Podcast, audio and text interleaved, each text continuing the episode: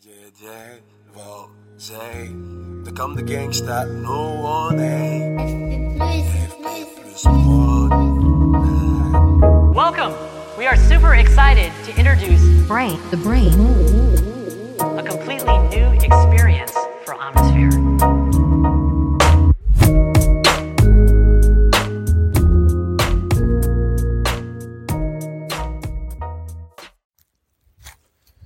Chers amis, bon retour dans le podcast de l'antifragilité.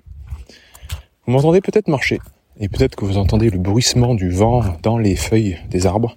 Je vous fais un podcast assez euh, spécial aujourd'hui, un épisode qui sort de l'ordinaire, puisque nous sommes en forêt, à l'extérieur, et que je viens de faire une course euh, trail d'une dizaine de kilomètres, euh, avec un bon gros dénivelé, et ça m'était pas arrivé depuis longtemps.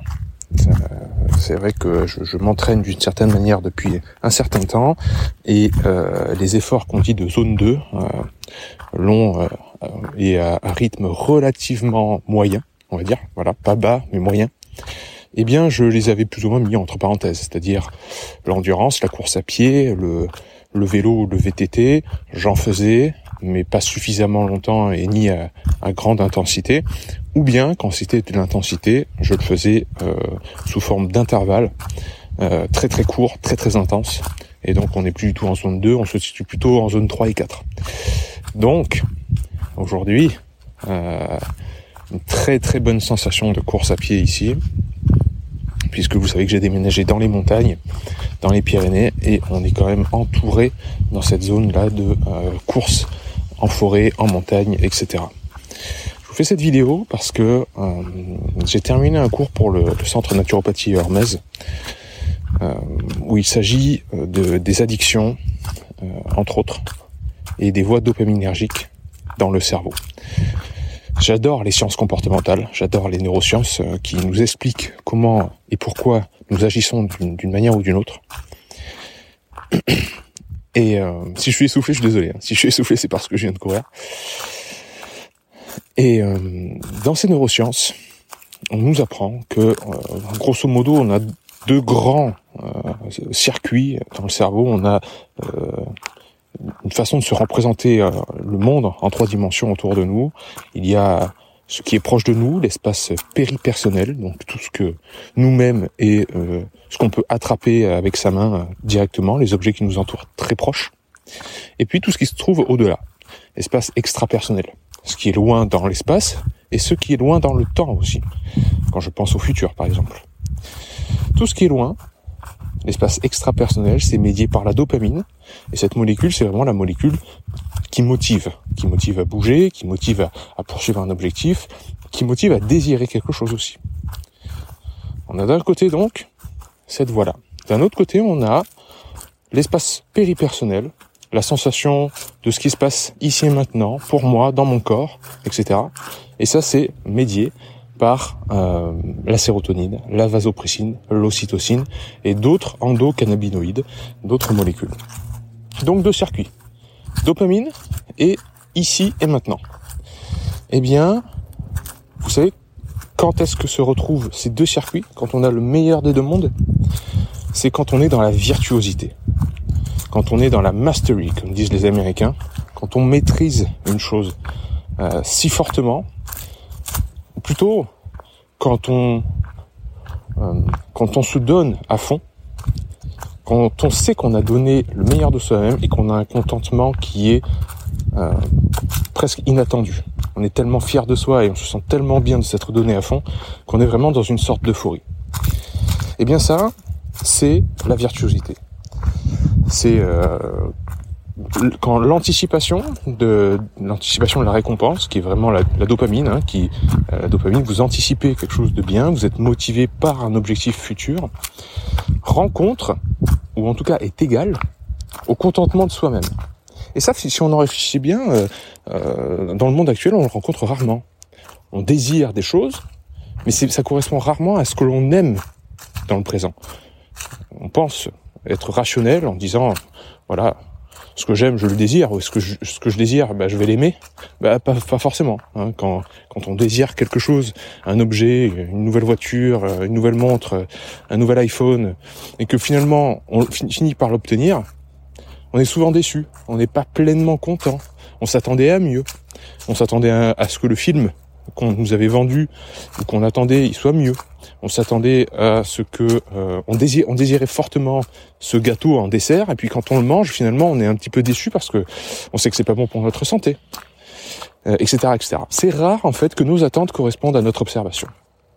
Et eh bien là, quand on sait qu'on s'est donné à fond, quand on sait qu'on l'effort et la récompense, l'anticipation et ce que l'on connaît une fois qu'on est arrivé en haut de la montagne euh, se correspondent, c'est ce qu'on appelle la virtuosité, c'est ce qu'on appelle la maîtrise.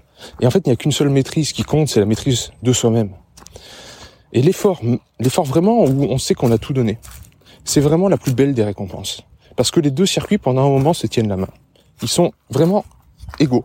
Ils jouent égal à égal.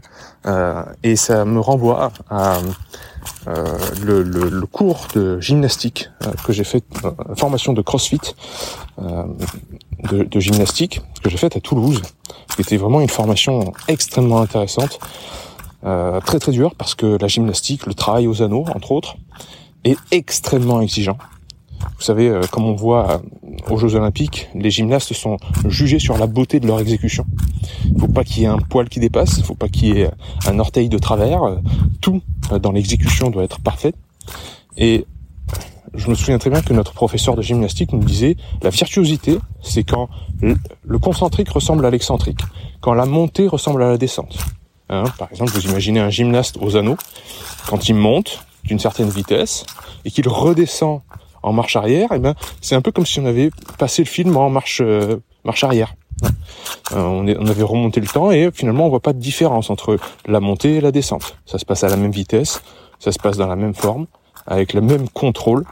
Et ce sentiment de contrôle, euh, d'effectuer la montée comme la descente, c'est exactement la même définition et en plus c'est le même mot, mastery et virtuosité en français comme en anglais, qui est utilisé en neurosciences pour nous expliquer que quand ce sentiment-là arrive, de parfaite maîtrise de soi-même et de s'être donné à fond, de s'être donné vraiment son maximum, c'est-à-dire que l'évaluation ne peut être que par soi-même, vis-à-vis de soi-même, et absolument pas par rapport à, une métrique, un chronomètre ou, euh, ou la comparaison avec les autres. Eh bien, quand ça, cela, quand cela arrive, on a les voies dopaminergiques et les voies de la sérotonine, l'ocytocine, du moment présent, qui se retrouvent pendant un moment éphémère, parce qu'après tout ça, évidemment, ça disparaît, c'est normal, mais qui se retrouve pendant un court moment et on a un contentement qui est sans égal. Et je pense qu'on a tous vécu ça. Le fait de, de, gravir une montagne, de partir dans une randonnée où on n'est pas sûr d'arriver, mais on voit le sommet, donc on anticipe la chose. C'est le gymnaste qui monte aux anneaux. Hein. On anticipe, on fait de son mieux, on contrôle son effort. Il y a des moments de doute, mais on y va. Et puis, une fois qu'on arrive au sommet, qu'on exécute parfaitement la chose, euh, on a la rencontre avec le moment présent, la rencontre avec la récompense, la vue du sommet. Et là, les deux choses se rencontrent. Vraiment, les deux mondes se rencontrent. On n'est plus dans la projection, on n'est plus dans dans l'anticipation d'une récompense. C'est maintenant, c'est maintenant que ça se passe, et on est fier de soi, et on peut savourer le moment présent. Ça, c'est exactement la définition de euh, la virtuosité. Que ce soit en gymnastique, euh, que ce soit en neurosciences. Et il n'y a pas grand-chose comme comme sensation qui peut, enfin, il y, a rien qui peut nous enlever ça, cette fierté-là et ce contentement. Et c'est vraiment pour moi, ça a toujours été pour moi, la réappropriation de l'amour propre, vraiment de la fierté. Euh, et j'ai beau chercher, il y a peut-être l'art qui me qui me donne un petit peu ça dans le dessin et la peinture, mais l'effort physique, l'effort physique, le, le fait de se dépasser, de se transcender par l'effort, d'être heureux quand on est arrivé euh, à destination, de, de, savoir pertinemment qu'on s'est donné à fond, on n'a rien laissé derrière. Ça, c'est très très glorifiant. Voilà, un petit épisode rapido pour vous dire cultiver le goût de l'effort. Dans une société qui décorelle sans cesse la récompense de l'effort, euh, il faut vraiment se mettre en place des stratagèmes et se réhabiliter, se, se remettre au centre de l'attention, notre relation au confort est notre relation à l'effort Est-ce que la récompense m'arrive sans que je fournisse le moindre effort? Si oui, il faut que je revoie mon quotidien. Parce que séparer la récompense de l'effort, ça détruit les individus. Donc à nous, à nous d'être intelligents par rapport à ça et de comprendre tous les processus sous-jacents pour à la fois nous aider nous, puis aussi pouvoir guider et aider autrui. Je vous laisse là-dessus. Soyez euh, vertueux et euh, dans la maîtrise. Je vous embrasse.